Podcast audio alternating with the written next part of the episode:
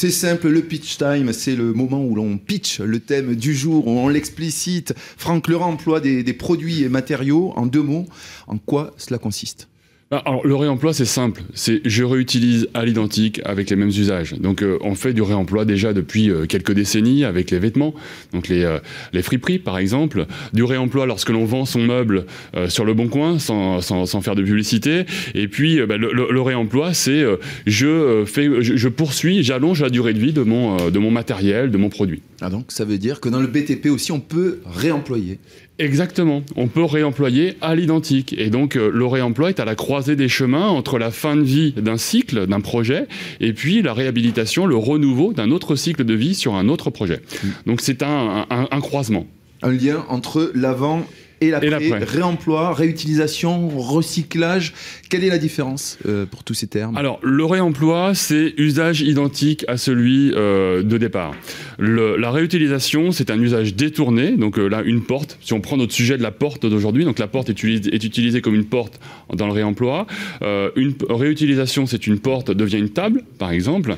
Euh, ensuite, il y a le recyclage, donc la porte devient du copeau et donc et, et, et, et re, re, reproduit produite sous forme d'un plateau ou d'un meuble euh, ou, ou, autre. Donc en fait, le, le, le réemploi, la différence entre euh, le réemploi, réutilisation et puis euh, recyclage, c'est que le, le produit n'a pas de statut de déchet. Le réemploi, c'est aussi simple que ça. Alors, ça veut dire prendre une porte et en refaire une porte c'est ça, tout à fait. Alors ça, c'est dans le monde idéal. Euh, il y a bien évidemment des freins. Donc il y a des leviers et des freins. Les leviers, on les, évoquera tout à l'heure. Euh, le premier frein, c'est organisationnel. C'est le fait de qui fait quoi et, et quel, où est le lien de confiance d'un acteur à l'autre? Ensuite, il y a la logistique, c'est ça va où? La traçabilité, c'est un élément important aujourd'hui.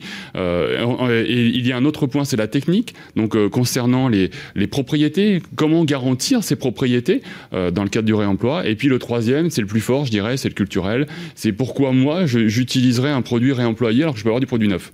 Donc, ce qui est le plus important à retenir euh, dans ce que vous nous dites, c'est que le réemploi n'est pas une finalité, c'est un processus, c'est un, un, un, projet. Alors, le pitch time, c'est aussi le moment où l'on demande à nos invités de se, de se présenter en quelques secondes. On dit 30 secondes, mais c'est pas vrai, c'est un peu plus long. Et je me tourne euh, vers Elisa Yavchitz. Bonjour. Et je vous laisse vous euh, présenter, nous dire euh, quelle est votre fonction et quelle est votre activité euh, pour nos auditeurs. Alors bonjour, je suis la directrice générale d'une association qui s'appelle Les Canaux qui est basée à Paris mais qui intervient sur toute la France et dont la mission est de soutenir les acteurs économiques qui s'engagent pour la planète et la solidarité. Donc c'est vraiment comment euh, l'activité euh, économique, les entreprises, les employés euh, peuvent à leur niveau agir aussi face aux enjeux de la société et donc évidemment face à l'enjeu du climat. Et évidemment la question du réemploi, la question de l'économie circulaire est au cœur de nos métiers. Et donc on accompagne les entreprises à intégrer l'économie circulaire dans leur métier. Et notamment les entreprises aussi du BTP.